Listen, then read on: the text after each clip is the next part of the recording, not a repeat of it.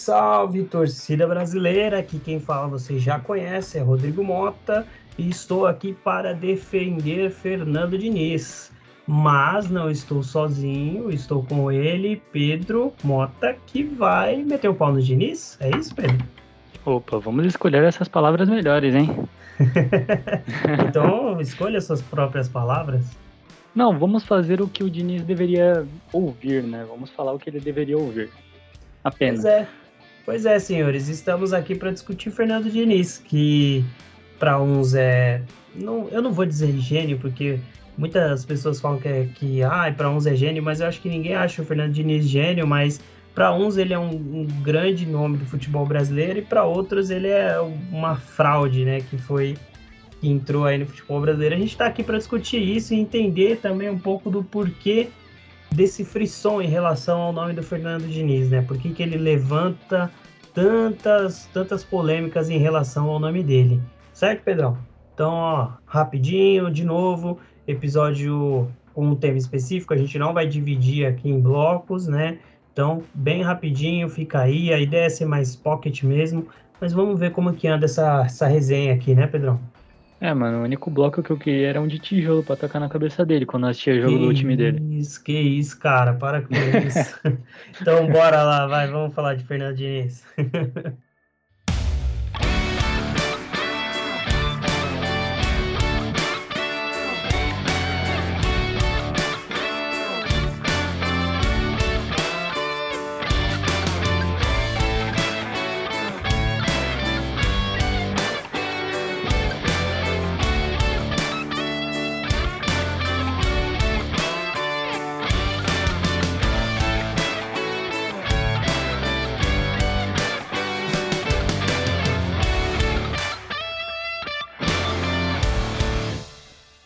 Pedrão, eu acho que ah, como que é, acho que um bom ponto de partida para a gente falar sobre o nome do Fernando Diniz é a gente falar um pouco de como que ele surgiu, né? Principalmente para o cenário nacional, até porque ele tem um grande envolvimento com o time do São Paulo e o time do Santos, né?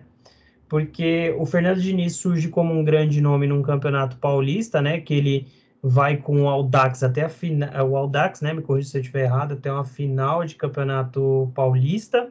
Foi isso é, mesmo, foi contra o Santos, inclusive.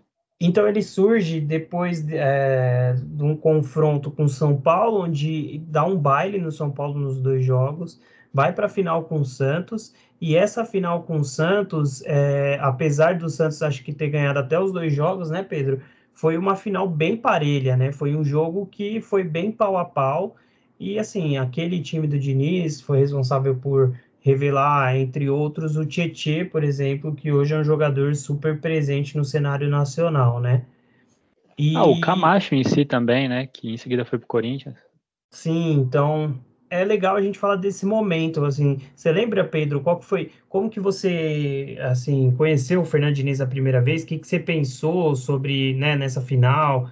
O Santos que, que penou um pouquinho para ganhar né, do time dele, mas que a diferença era muito grande de qualidade. Vale dizer também, o Diniz não foi para a final com qualquer time do Santos, era um daqueles super times ali do, do daquela época que o Santos estava ganhando o Campeonato Paulista um atrás do outro.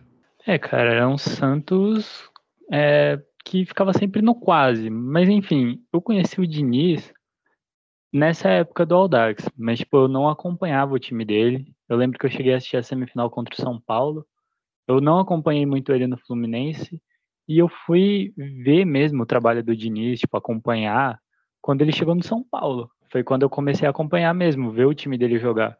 E para ser sincero, não ser injusto com o Diniz aqui, igual eu sempre sou, mas na época que ele estava no São Paulo eu pensava, putz, seria um bom técnico para o Santos.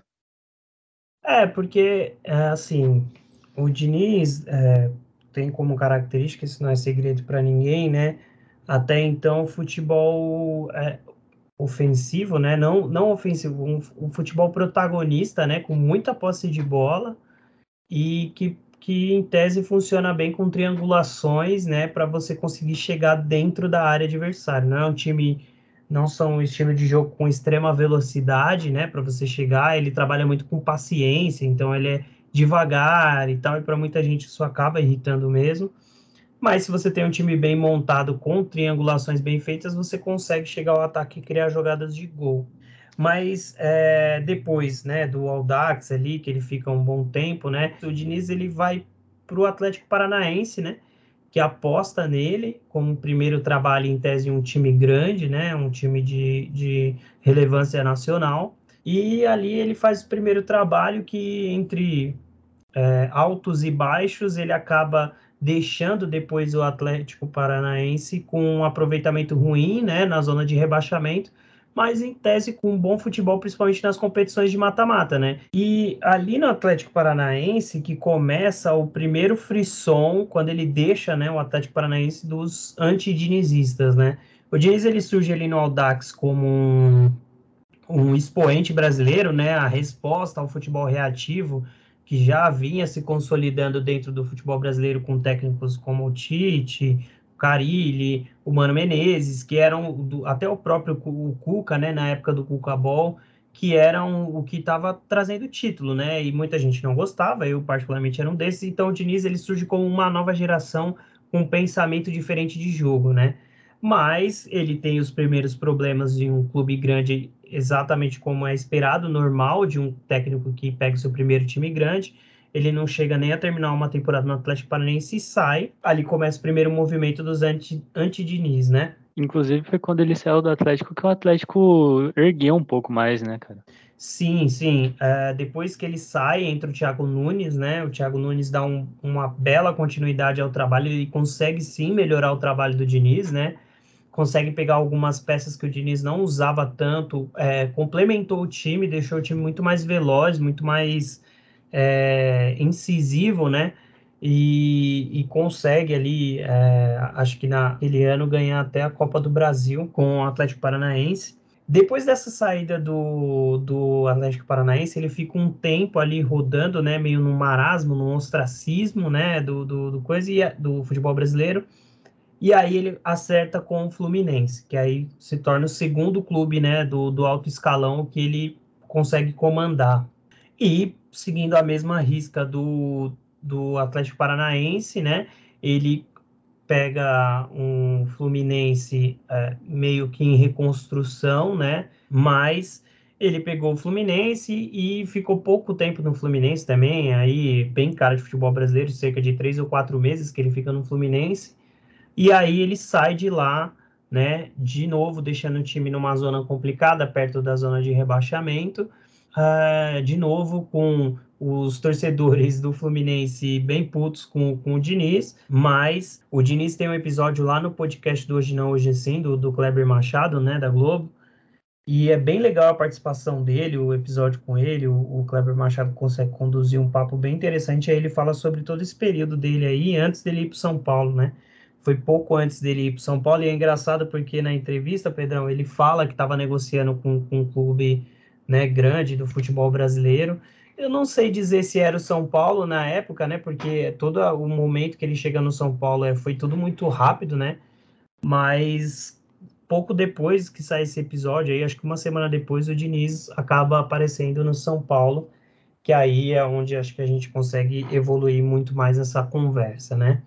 Diniz chega no São Paulo em 2019 para pegar basicamente o segundo turno ali do, do Campeonato Brasileiro, né, de São Paulo e tentar. Né, o São Paulo não vinha bem, né? Tinha é, começou aquele ano com o Cuca, né? E tinha vindo de uma final de, de Campeonato Paulista que tinha perdido, né? Muito por conta do Cuca também começa até bem o Campeonato Brasileiro, consegue umas vitórias, mas aí vem uma queda vertiginosa, começa a perder bastante jogos, né? Aí fica insustentável, o Cuca, por vontade própria, decide sair do São Paulo, e aí, no mesmo dia em que o Cuca sai de São Paulo, o Fernando Diniz é anunciado, né?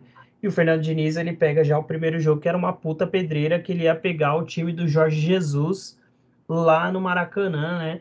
para tendo que fazer um bom resultado para conseguir dar uma tranquilidade para o São Paulo na, na, naquele ano, né? E Sim, inclusive eu vi esse jogo e eu foi nesse jogo que o Diniz meio que ganhou um pouco a torcida, né? Só de não ter perdido o jogo. É, então, o, o São Paulo naquele ano foi o único time que não perdeu para o time do Jorge Jesus. Nenhum, nem no turno e nem no retorno, cara. Isso é uma façanha bem considerável, assim, né?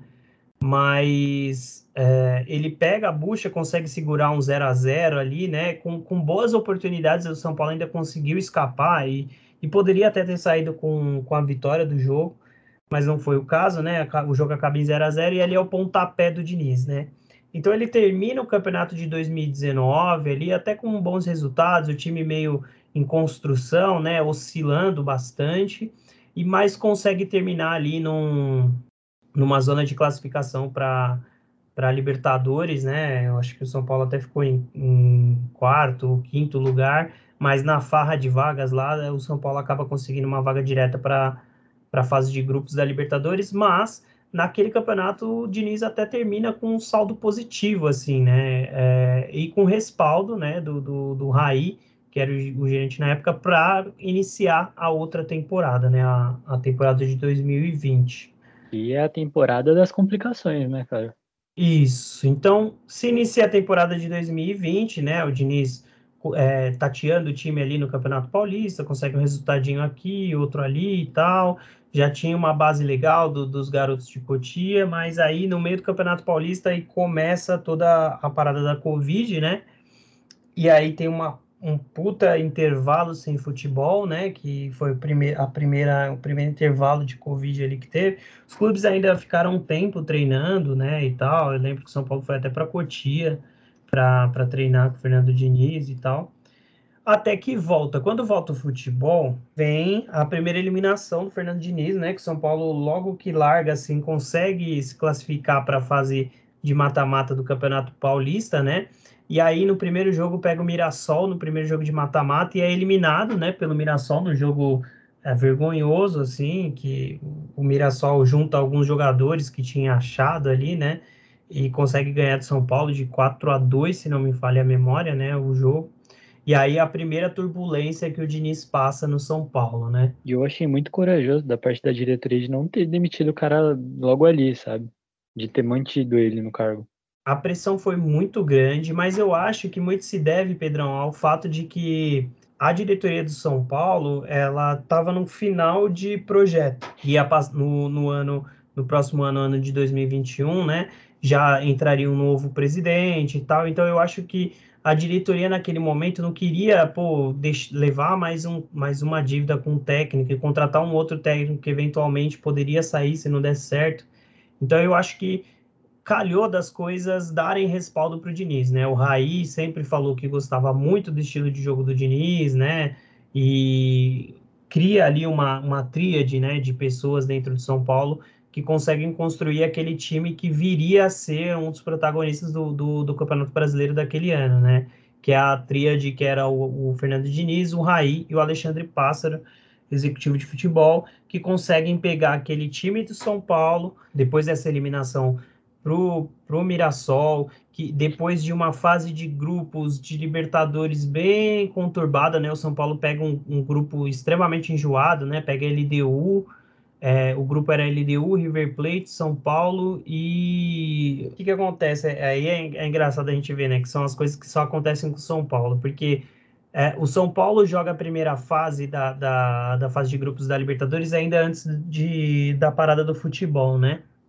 Então São Paulo joga contra esse time do Peru lá numa altitude surreal, assim, um, um, uma altitude é, que pesa, né, para os jogadores, perde o jogo lá por 2 a 1 Aí depois, em seguida, no segundo jogo, o São Paulo pega o, o, a LDU e em casa, no Morumbi, e dá um sacode, joga muito. Aquele jogo é tipo um, um dos benchmarks assim do, do, do Diniz no São Paulo, que é um jogo que o São Paulo é dominante do começo ao fim, deu as cartas do jogo e faz um puta jogo e ganha, se eu não me engano, também de 4 a 4 a 1 ou 4 a 2 do, da LDU. E aí tem a parada do futebol. No retorno, São Paulo tem os dois jogos seguidos contra o River Plate, que perde os dois. Pega o jogo com a LDU na altitude e perde o jogo também. E aí vai para o último, era o binacional o time, lembrei. É, e aí vai para o último jogo contra o Binacional, meio que no, no, ah, no, não tinha mais como ser quarto colocado do grupo, né? Então foi meio que num, ah, vamos aí, só cumprir tabela, mas São Paulo ainda ganha lá de, de goleada, ganha um 6 a 0 um negócio assim. Mas era um jogo que pouco valia, né? E aí, a, ainda voltando dentro daquilo que eu falei, né? De coisas que só acontece com São Paulo, São Paulo foi, jogou numa altitude lá de 4 mil metros, um negócio assim.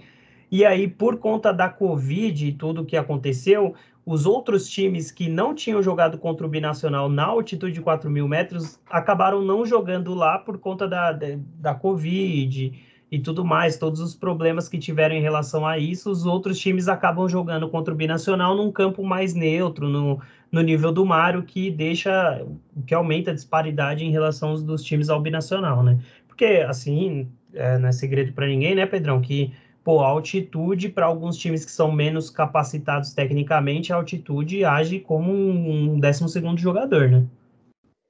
É, cara, inclusive, uma curiosidade aqui é que se o São Paulo tivesse passado em segundo lugar, eu não sei se é, é igual o sorteio da Champions, que os times do mesmo país não podem é, cair no mesmo lugar, mas se o São Paulo tivesse passado, teria sanção em oitava de final de Libertadores, cara.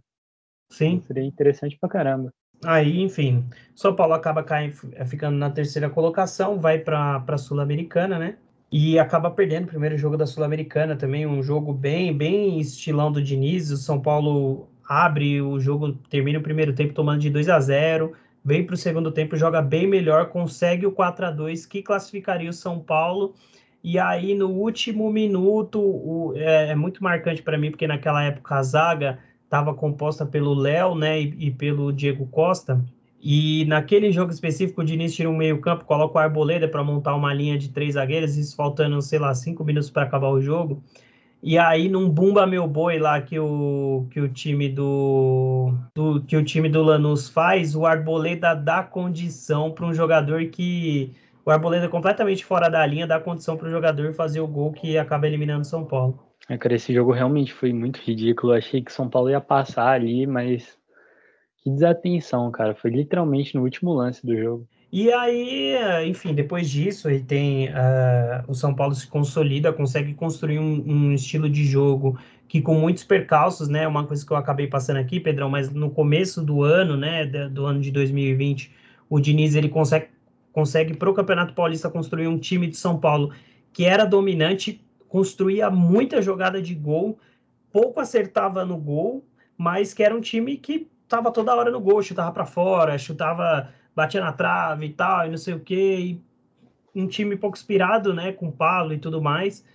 Mas aí depois na volta, né, o Brenner volta para o São Paulo, né, depois de uma passagem frustrada pelo Fluminense, o Diniz pede a volta do, do Brenner, o Brenner vem, encaixa como uma luva perfeito no time de São Paulo, o Diniz pede para fazer a troca entre o Everton, que era jogador de São Paulo, pelo Luciano, e essas, essas duas peças que o Diniz vem encaixam perfeitamente no time, ele consegue criar um time consistente. E aí, até, o, até a semifinal da, da Copa do Brasil, São Paulo, pelo menos para mim, não sei para você, Pedro, jogava futebol mais gostoso de assistir é, naquele campeonato brasileiro. Um time dominante, tocava bem a bola, conseguia construir, tinha jogadores rápidos, velozes finalizava super bem também e sempre tinha um jogo, o jogo de São Paulo era sempre muito interessante de assistir, né? Não, sim, cara. Inclusive na época teve um frenesi do caramba com São Paulo, né? Todo mundo falava de São Paulo. É, todo mundo achou que São Paulo ia ser campeão, inclusive eu. Mas e... é aquilo, né, cara? O futebol do Diniz é isso. No começo parece que vai ser bom, depois e você sofre. E, cara, eu, eu vou te falar que assim, eu, eu, eu eu me empolguei bastante, né? Eu já falei aqui em outros episódios anteriores, eu achava que dava, cara. É, o São Paulo era consistente, né? É, apesar de ter ficado evidenciado ao longo do tempo que passou que faltavam peças naquele time de São Paulo, né? Era muito difícil de repor uma ausência de um Brenner ou de qualquer outro jogador que, que fazia muito, muita falta naquele time mas é, o São Paulo vai avançando ali na Copa do Brasil, jogando bem, né? Jogos épicos, né? Assim, a gente falou alguns episódios atrás aí com, com o Pablo, né? Em relação ao jogo com Fortaleza. São Paulo pega o Flamengo e, e, e faz dois grandes jogos, né? No Morumbi, o São Paulo basicamente botou o Flamengo para bailar, assim, um baita time do Flamengo, né? Foi mesmo.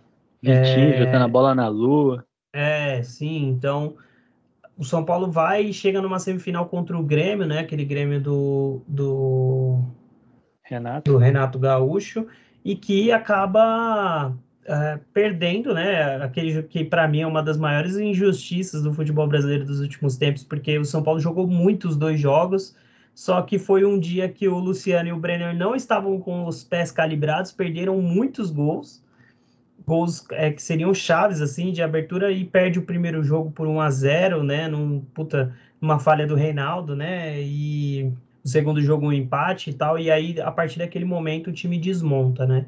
E aí eu não sei dizer o quanto que, que pesa, mas assim, é, do meu ponto de vista, o Diniz ele, ele tem que ser um cara que ele tem que ter respaldo, assim como ele teve, né, no, no, no São Paulo é, naquele momento, e ele precisa ter o time na mão dele, né?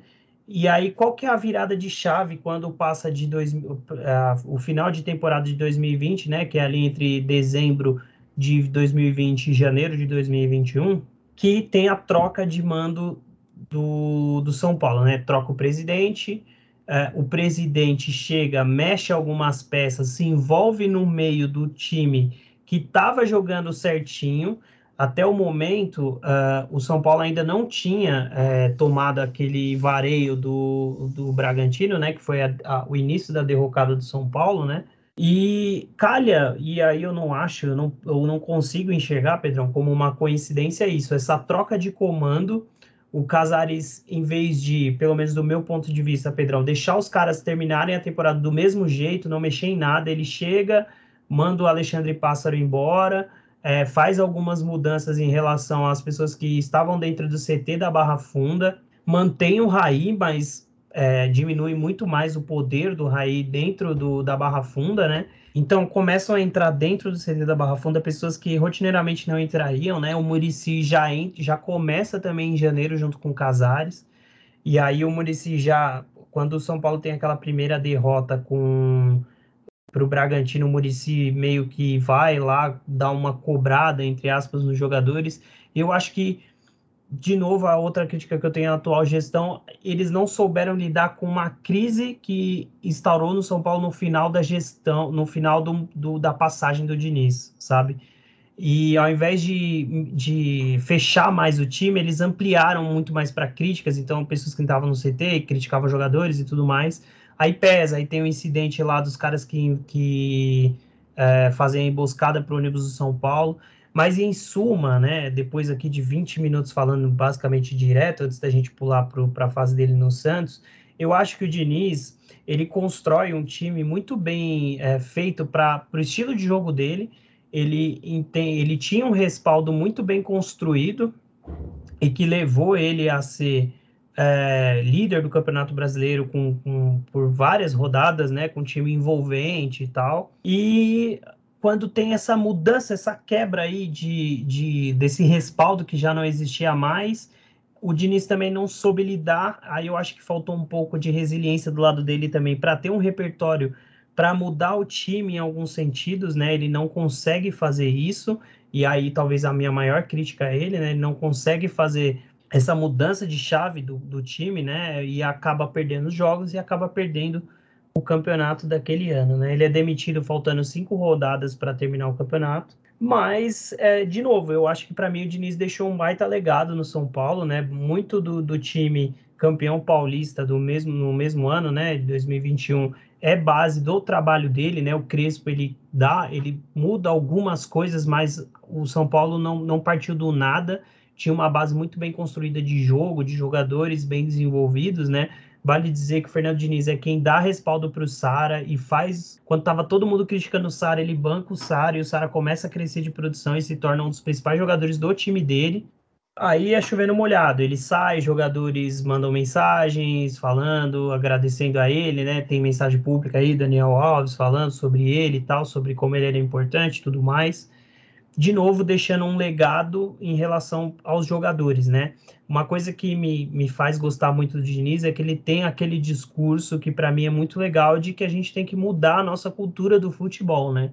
A gente tem uma cultura aqui de resultado imediato, de botar toda a pressão do mundo em cima dos jogadores, ter pouco trato para lidar com os treinadores e tal. A gente vive um futebol muito amador E ele vem com essa proposta de, pô, a gente precisa ter um, um, uma base, a gente precisa dar respaldo para os jogadores, tem que tomar cuidado com as críticas, tem que construir melhores pessoas, né? Melhores cidadãos, que aí com base nisso a gente consegue construir melhores jogadores.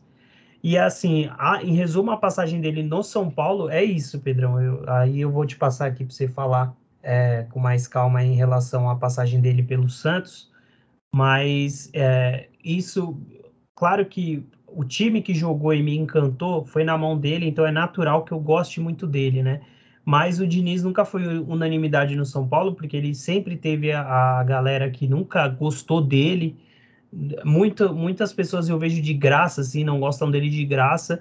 Eu acho que alguns têm, sim, é, é motivos para não gostar, mas tem pessoas que não gostam simplesmente de graça, né? Odeio que chamem ele de um cara perdedor, sabe? Um, um cara que tem é, espírito de derrotado. Isso eu acho uma coisa que, que a gente precisava repensar no futebol, sabe? Você põe esse rótulo no cara, você estraga toda a chance que ele tem de eventualmente poder fazer um bom trabalho e tudo mais. Eu, pô, eu, eu gosto muito dele muito por conta disso, desse momento que ele teve no São Paulo, e eu acho que se tivesse rolado uma gestão de crise por parte da direção do São Paulo naquele momento, talvez a gente ainda conseguisse não sei se ganharíamos o, o, campeonato, porque desde o começo também daquele campeonato eu nunca achei que o São Paulo disputaria o campeonato, mas a gente poderia chegar até as últimas rodadas com chance de ser campeão.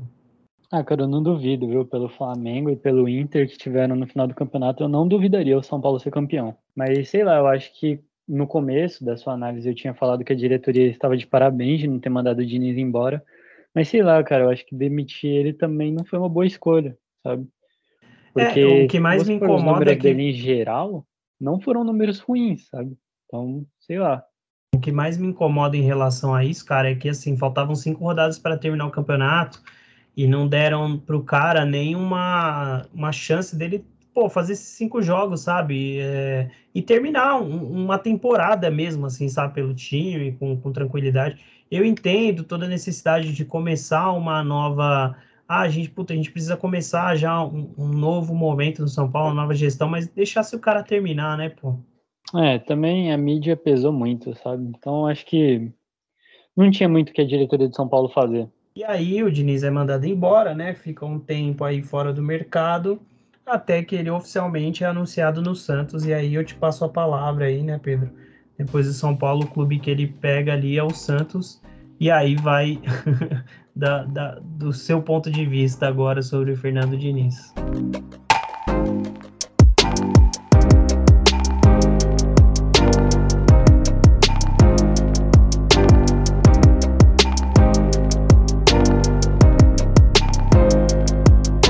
Olha, vamos lá então. Senta que lá vem história.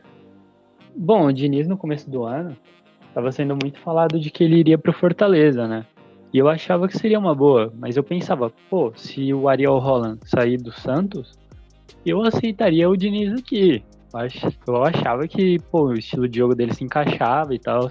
E, cara. E, e só, desculpe interromper, Pedro, mas assim, isso para mim só evidencia mais o quão, o quão foi bom também pra carreira dele a passagem pelo São Paulo, né, cara? Porque é, ele termina, apesar do final meio desastroso, ele termina com um saldo super positivo, né, no São Paulo. Sim, sim, porque, pô, cara, é o que você falou, o time dele jogava bonito. E às vezes, por exemplo, o Santos, o torcedor ama usar uma coisa que eu não gosto muito, que é o DNA ofensivo.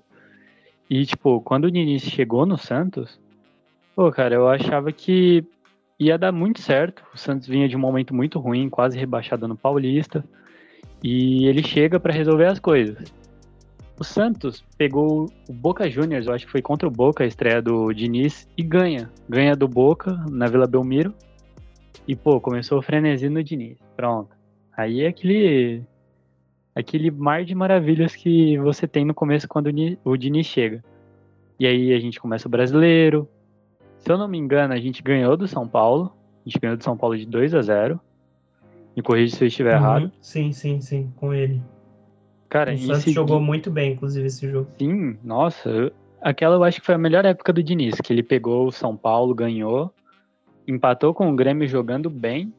Inclusive o Grêmio também jogou muito bem esse jogo. E, pô, ganhou do Atlético Mineiro. E em seguida ganhou do Atlético Paranaense. Então acho que essa sequência foi o que deixou os torcedores muito animados. Só que o Santos tem um time muito limitado, e isso eu entendo. Mas o problema é ter falta de repertório, igual você disse. Porque em certos momentos do campeonato o Santos precisava de repertório. A gente não tinha jogadores para fazer o estilo dele naquele momento. Então, se ele conseguisse segurar um pouco o time para melhorar o que o Santos precisava, talvez ele tivesse feito um trabalho melhor, porque, cara, foi a gente estava no vinho e foi para água, foi ao contrário. Porque em seguida o Diniz começa a empatar jogo besta, começa a perder jogo lamentável que aconteceu com os 4 a 0 que a gente tomou do Flamengo. É, eu lembro disso até hoje, que até os 60 minutos eu achava que dava para o Santos ganhar. E foi um erro atrás do outro, e gol, gol, gol. Mas o e quanto, assim, Pedrão, é, eu, eu vejo muito, eu acho que às vezes a gente tem que separar as paradas, que assim, quanto disso é responsabilidade do técnico e o quanto disso é responsabilidade dos jogadores? É, cara, assim, porque o Carilli, ele deu uma entrevista recentemente que ele fala um pouco do Santos, eu acho que ele fala assim, se referenciando ao Diniz.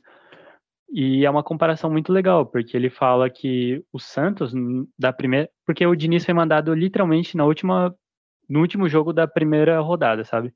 Do primeiro turno. Então dá para separar bem legal isso. O Diniz, ele teve o pior, um dos piores ataques e uma das piores defesas. Ou seja, a gente tinha um time que era para fazer muitos gols, mas tomava muitos gols. E, tipo, com Essa Diniz... é uma marca dele em todos os times, até no próprio São Paulo também. Ele teve um período ali que ele tomou, chegou a tomar poucos gols, mas, é, cara, sempre foi um time de tomar bastantes gols mesmo. É, inclusive, quando o São Paulo começou a decair, foi isso, né, cara? Contra o Bragantino, eu lembro contra o Inter. É, perdeu para o Santos, que só estava poupando jogadores para Libertadores, então foi bem complicado. E, cara, o Diniz teve a chance dele de jogar uma Sul-Americana. Eu acho que o Santos tinha time para chegar pelo menos na semi contra o Bragantino. Aí, sei lá, tudo podia acontecer. Mas o jeito que aconteceu, sabe, foi foi doloroso, porque o Diniz ele deu uma marca para o Santos que era tomar bola nas costas, é, bola aérea, tipo, a bola aérea no Santos é um problema crônico, sabe? Então, tipo, com o Diniz só piorou, porque a gente tomava gol de bola aérea todo jogo. E não parecia ter melhora. Então, quando você pega esse time do Santos no primeiro turno e tem a pior defesa e o pior ataque, na zona de rebaixamento, que é o que você falou, os trabalhos do Diniz se resumem quase nisso, sabe? Ele começa bem e no final deixa o time na zona. Então é complicado, sabe? É, eu acho que, assim, voltando para o São Paulo, que é, ainda sobre repertório, né? Eu acho que ele consegue se reconstruir de várias formas dentro do São Paulo, né?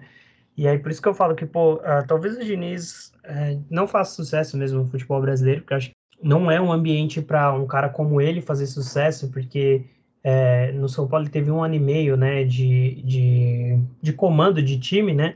Basicamente, ali um ano e meio por aí e ele consegue reconstruir o time em vários momentos, né? O, time que termina do, 2019 é de um jeito, ele começa 2020 de um, de um outro jeito, e aí depois da pandemia para o Campeonato Brasileiro já é um outro time. Então ele consegue ir reconstruindo, mas algumas coisas você já você ainda conseguia ver como problemas, né? É, tinham é, algumas coisas que eu coloco muito na conta dele, mas algumas coisas que, que realmente eram dos jogadores. E aí, por isso que eu, eu acho que às vezes falta um pouco dessa avaliação da gente conseguir entender o que, que é culpa do treinador, que aí eu acho que é muito parte tática, parte de posicionamento. Quando a gente fala de bola aérea, eu acho que é super válido, porque isso é sim culpa do, do treinador, mas é, o que o jogador faz dentro de campo tem que tem um peso também a responsabilidade do jogador, né? Porque se, se, o técnico não, não consegue entrar em campo, cara. O técnico vai lá e fala: ó, você, sua função aqui é ficar aqui, correr até ali. Você tem que ficar atento a passes, a cruzamentos, a finalizações, mas o técnico acaba não conseguindo entrar em campo, né? É, cara, tem essa também, mas eu penso de uma forma que o Santos, em 2020, quando fez aquela campanha na Libertadores, tinha um time totalmente quebrado, sabe? Que a gente não tinha esperança de nada e a diretoria estava devendo tudo, tudo que você podia imaginar. Teve aquela crise de pedir o um impeachment do presidente do Santos, deu certo. E, tipo, esse ano o Santos se reconstruiu muito bem. Perdemos jogadores importantes? Perdemos, mas a partir do momento que você vê o trabalho que o Carilli fez, comparado ao que o Diniz fez, é assustador, cara, porque era o mesmo time. É literalmente o mesmo time. Só que a diferença é que um teve a melhor defesa do retorno e um teve a pior defesa do primeiro turno. Então, tipo, eu até poderia falar que o Diniz não teve tanta culpa, porque teve muitas lesões, teve, é, podemos dizer, jogadores que fizeram uma temporada passada boa e agora nem estavam mais aqui, tipo Soteudo, Pituca, é, Luan Pérez, que começou jogando com o Diniz, inclusive. É, eu poderia falar que foi isso, mas a partir do momento que você tem uma continuidade com um técnico totalmente diferente, você percebe que, cara, é complicado você falar que o Diniz não teve culpa, sabe? Porque 44% de aproveitamento foi foi triste, foi triste e ver o Santos perdendo jogos idiotas, de formas idiotas, doeu mais ainda. É, sim, assim, é, cara, a gente tenta achar uma saída muito mais simples do que geralmente é, né? Essa é a realidade. E, cara, não tem é, saída simples, assim, é um conjunto de fatores, né? Quando a gente fala de perda de jogadores, baixo rendimento de outros, né? Mas é, o técnico também tem os problemas dele, né? O Diniz ele não tem o histórico de, de construir boas defesas, mesmo defesas consistentes, né? Em nenhum dos times deles, ele sempre teve problemas com isso, mas como sempre foram times basicamente com futebol extremamente ofensivo, acabava fazendo bastante gol também, né? Mas vira e mexe, era muito difícil passar um jogo clean sheet, né? Como eles, eles chamam lá na Inglaterra, né? Um jogo que você passa em branco sem tomar gol é uma marca dele, né? Realmente ele não é um dos melhores a trabalhar com defesa. E aí, quando você tem essa troca, né? Igual você falou, é diferente de um cara como o Carilli, que ele é basicamente um especialista em, em, treinar sistemas defensivos. Então, obviamente, naturalmente a defesa melhoraria, só que é igual você está falando, é claro que é uma, é uma melhora muito vertiginosa, né? Você sai da pior para se tornar uma das melhores, é muito diferente. Eu quis, eu acho que assim, eu propus a ideia desse podcast mais para a gente mostrar também como existem contextos para as coisas, né? É, eu vejo uma discussão muito binária de ou ele é muito bom ou ele é muito ruim, quando na verdade, cara, existem contextos, né, para construção. Volto a repetir, acho que o Diniz ele pode fazer. Eu acredito que em algum momento ainda no Campeonato Brasileiro ele vai fazer um grande projeto, assim, um projeto que vai levar a título, alguma coisa. Acho que ele precisa de respaldo, né? É uma coisa que é muito complicada no futebol brasileiro, mas se eventualmente ele pegasse um time como um Fortaleza ou algum outro time aí que acredite no projeto a médio e longo prazo, eu acho que ele pode dar certo, sabe? Cara, eu acho que o maior erro dele foi não ter pensado da mesma forma que você está falando, foi ter ido pro Vasco, sabe? um time que tinha poucas ambições para o Diniz e que se ele não conseguisse aquilo que o Vasco queria, que era o acesso à Série A, ele seria demitido. Então acho que é uma coisa que mancha a imagem dele e ele podia ter segurado um pouco, sabe? Não, com certeza, eu acho que assim também vai do Diniz é, saber né, o, os lugares que ele vai pisar. Claro que assim é sempre muito fácil da gente falar, né? Porque se ele se não tem muitos convites também, né, ele tem que aceitar os poucos que tem, porque de uma forma ou de outra é o trabalho do cara, né? Ele tem conta para pagar e tem as paradas dele para fazer. Mas é, pegar um time, uma bomba igual o Vasco, é muito complicado, cara. É muito complicado. Mas lá, eu acho que se ele tivesse chegado assim no final da temporada e falado, pô, eu vou assumir só no final, acabou a temporada, eu assumo ano que vem.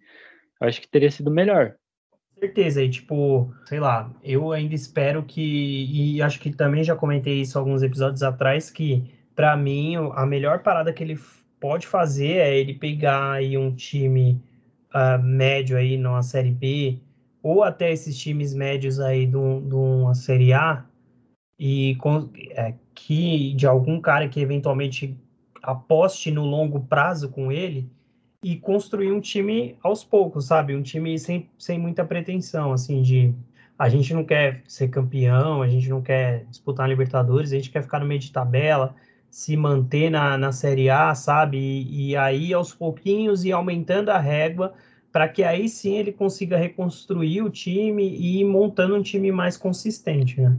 É, cara, eu, eu, até dei a opinião falando que ele podia ir para o América Mineiro, né, cara? Que agora vai ter um projeto, provavelmente em mãos, com dinheiro. E sei lá, eu acho que o time do América tem um pouco do Diniz nele, sabe? Sei, cara. Eu acho que. Puta, não sei se seria uma, uma boa aposta.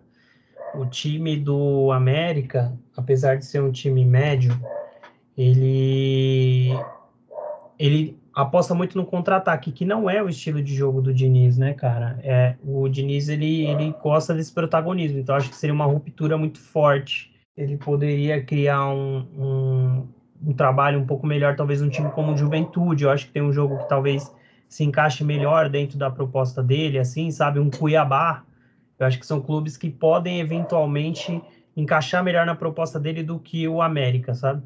É, e, cara, e, de novo, o América vai disputar um projeto, uma, né, o América vai disputar uma Libertadores e eu, eu acho que não é esse tipo de coisa que o Diniz tem que pegar agora, porque se ele vai pegar pega um América numa pré-Libertadores e é eliminado, é mais uma mancha que vai ficar na carreira dele, sabe? É, isso você tem razão. E até porque o investimento da América não vai ser pouco, né? Pelo visto, eles estão falando de injetar um dinheiro para jogar a Libertadores, então é, tem que ver como vai funcionar direitinho, mas assim, é igual eu falo, eu acho que ele precisa de uma coisa menos é, midiática no sentido, ele precisa de uma coisa mais de trabalho mesmo, assim, sabe? De é, pegar na mão e vamos construir alguma coisa aqui, sabe?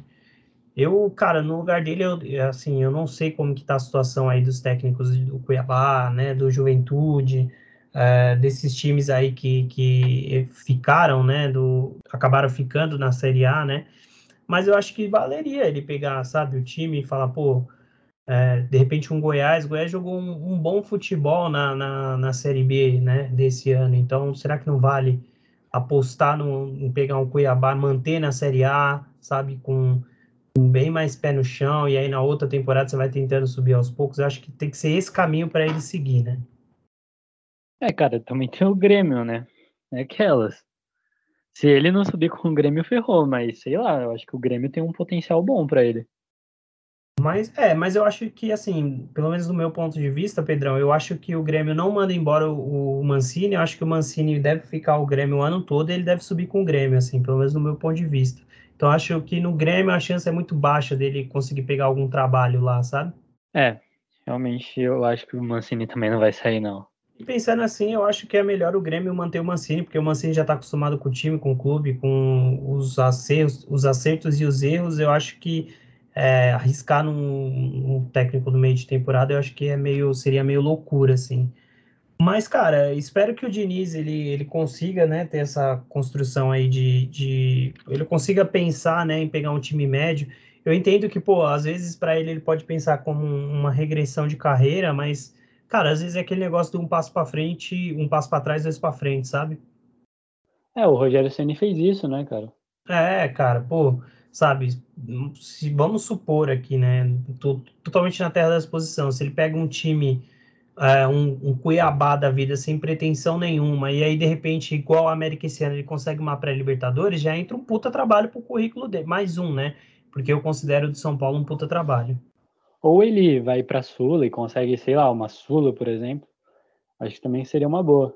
Sim, sim. E vamos ver como que vai andar aí o mercado. Acho que o Diniz, de um jeito ou de outro, ele vai ter mercado. Menos do que alguns figurões aí que a gente tem no futebol brasileiro, né? Até o Abel Braga aí já está de novo no, no Fluminense. Acho que as pessoas deveriam dar mais oportunidades ao Diniz e menos ao Abel, que está em final de carreira e já, e já se mostrou diversas vezes que ele já não é mais um técnico que é de ponta, assim, sabe? Teve, sim, a boa fase no Inter, né? Disputando o Campeonato Brasileiro, mas nos pontos-chave a gente viu que não, não conseguiu dar conta, assim, sabe? O Abel. Então eu acho que se dão dando chance pro Abel, chance pro Diniz também não vai faltar. É, o Fluminense seria uma boa também, né? Que ele já trabalhou lá, mas realmente trouxeram o Abel. Sim, sim e, cara, é... eu, eu, eu não sou muito fã do futebol do Diniz, já falei isso, porque para mim é um futebol que não rende, pelo menos no meu time não rendeu, acho que no São Paulo acabou rendendo, mas no Vasco não rendeu, então sei lá, cara, eu acho que ele tem muito que trabalhar, o que melhorar, mas ele é, só vai ter isso com um projeto. Eu acho complicado a gente falar de tipo, ah, o futebol dele não rende, né? Eu acho que é mais no sentido que você falou, no meu time não rendeu, porque se o futebol dele não rendesse de jeito nenhum, não teria quase ganhado um campeonato brasileiro, sabe? Com o time de São Paulo que não era um time para ser campeão, né? E, e rendeu, sabe? Virou, quase, quase foi campeão. Então, render rende, mas a questão é o que em volta dele vai é, vai acontecer para que ajude ele nessa construção. De novo, eu acho que ele precisa ser um dono do time ali, basicamente, né? Um, um formato mais de manager que a gente tem mais fora, né? Um cara que controla quase todas as esferas do clube. Acho que talvez também por Diniz seria uma boa até ele procurar outros ares, sabe? Procurar um outro time no México, na América do Sul. Acho que talvez seria até uma boa para ele também. Seria uma boa mesmo. Eu ia falar disso, dele poder ir, sei lá, para um país, outro país sul-americano daqui mesmo porque é um lugar que a gente teria mais é, uma visibilidade, né? Então acho que seria uma boa. Acho que até para a Europa, assim, não sei quais são as pretensões do Diniz, eu acho que. Mas acredito que para a Europa talvez seja uma das pretensões dele. Então, se você eventualmente consegue pegar um time médio na Argentina, fazer esse time bem eventualmente crescer lá, pegar um time maior de expressão, você ganha destaque internacional porque a escola argentina tem muito mais visibilidade em relação a técnicos do que a brasileira, né? É, e o estilo de jogo dele seria bem mais visto lá, né? Exatamente, exatamente. Mas vamos ficar atento aí aos próximos passos do Diniz. É, a gente já tá caminhando aqui para quase uma hora de, de, episódio, Pedrão. Pô, não teria como ser diferente, pelo menos para mim. Eu não consigo entender tanto o São Paulino que não curte o Diniz, eu acho que deveria ser bem menos, porque ele pegou um time desacreditado, que no começo do, daquele Campeonato Brasileiro estava todo mundo falando que estava esperando fazer os 45 pontos para ser para fugir do rebaixamento. E aí o Diniz, o próprio Diniz fez aquele time disputar o Campeonato Brasileiro nas cabeças, e aí de repente o time que o próprio Diniz fez disputar perde o campeonato, aí todo mundo muda o discurso para perdeu o campeonato mais ganho da história. Então, assim, às vezes eu vejo na avaliação que nos ônus todo mundo aponta o dedo pro Diniz, mas nos bônus é, a galera finge que não vê, sabe? É, cara, tipo, eu acho que o São Paulo vacilou muito em ter demitido o Diniz. Acho que não foi a melhor escolha e talvez se ele tivesse continuidade teria dado certo, sabe, essa temporada. Mas isso fica totalmente na terra da especulação, infelizmente não teremos como saber, né? É, até porque o São Paulo aí está num processo de concentração de poder, então eu acho muito difícil que o Diniz tenha uma nova oportunidade no São Paulo. Mas uh, eu ficaria curioso em, em, ver ele novamente comandando um time do São Paulo de novo, assim, para ver se eventualmente daquele mato sairia cachorro, né? Mas é isso, Pedro. Você tem mais algum ponto aí para destacar sobre ele que você acha que seja válido a gente debater? Ah, cara, eu acho que não, mas eu queria falar uma coisa que enquanto você acha que ele não vai voltar para São Paulo e, pô, não tem chances, eu mesmo não gostaria de ver ele de volta no Santos, só isso mesmo. Mas você não acha que nenhum outro momento com mais tempo, com é, talvez seria uma boa, assim, um outro cenário que não aquele que ele teve com diversas contusões, com jogadores não rendendo e tudo mais? É, cara, eu acho que, pô, ele, beleza, ele tem os, os, jogadores machucados, mas eu acho que o momento que ele pegou o Santos era melhor do que o momento que o Carilli pegou o Santos e que o Cuca pegou o Santos. Então, sei lá, é complicado, porque o Santos, o Santos não pode brigar por rebaixamento, sabe? O Santos não é um time pequeno. Que, tipo, mas você é... vê que é legal essa discussão, porque você viu um São Paulo que brigou para ganhar o título. E eu vi o Santos que brigou por rebaixamento. Então, sim, sim. é bem distante. E na régua, ele tem muito mais cases de time brigando por rebaixamento do que disputando campeonatos, né? Mas. Não, às vezes ele não é um técnico ruim, sabe? Ele só tá no lugar errado. Sim, é o que eu falo, é a parada das decisões, assim, sabe? Eu acho que ele precisaria tomar melhores decisões sobre aonde ele vai trabalhar e talvez isso ajudasse ele a a, enfim, conseguir melhores resultados, né? Assim como, por exemplo, o Roger Machado, eu acho que ele é um cara que ele consegue muito bem escolher os lugares aonde ele vai trabalhar, né? O problema do Roger para mim é que eu acho, inclusive, o Roger menos técnico que o Fernando Diniz, mas é, o Roger sabe muito bem escolher os trabalhos dele. Ele, por mais que ele acabe sempre saindo dos clubes, ele sempre tem uma fama aí de, de ser eventualmente um técnico diferente, um bom técnico e tudo mais. Desejamos tudo de bom para o Fernando Diniz, né? Lembrando aqui, eu falei no começo do programa que eu queria tacar um tijolo nele, mas é tudo na especulação também. E quem sabe um dia a gente receba o Fernando Diniz aqui para o Pedro ficar xingando ele, ficar puto, e eu vou ficar babando o ovo dele aqui, porque é assim que a gente faz aqui no Sansão FC. Não, mas se ele vier aqui gravar com a gente, eu aprendo a gostar dele, cara. eu aprendo a virar fã do Diniz. É isso aí. Bom, então já fica o convite aqui pro Fernando Diniz, que com certeza vai estar ouvindo esse episódio, né? E. Aí vai lá, ele tá mesmo. e é isso, eu acho que a gente pode encerrar por aqui, a gente já tem bastante tempo de podcast, né, Pedrão? E lembrando, a gente está nessa fase aí de episódios especiais. Logo, logo a gente está de volta com conteúdos quentinhos para vocês, né? Falando sobre pré-temporada, sobre contratações e tudo mais. O mercado aí que está em polvorosa, né? Nesse final de ano. Então, nos aguardem até semana que vem. Esses episódios todos estão saindo às sextas-feiras, ali por volta das nove da manhã. Então, sempre fica de olho aí, ouve lá, porque é sempre muito bom estar junto com vocês aí nesse momentinho que vocês estão ouvindo o podcast. Então, um grande abraço do lado de cá, Pedrão. Ah, um abraço do lado de cá também e um ótimo final de ano para vocês. Um grande abraço para todo mundo, gente. Boas festas. É... E é isso aí. Bora para 22 e que seja muito melhor do que 2021. E em relação ao futebol também, né, Pedro? É, por favor, né, cara? Queremos títulos e não e menos briga por rebaixamento. Pois é. Então ficamos por aqui, que vocês já conhecem, é sempre torcida meio a meio, afinal é sanção, né? Então, tchau pessoal, até semana que vem.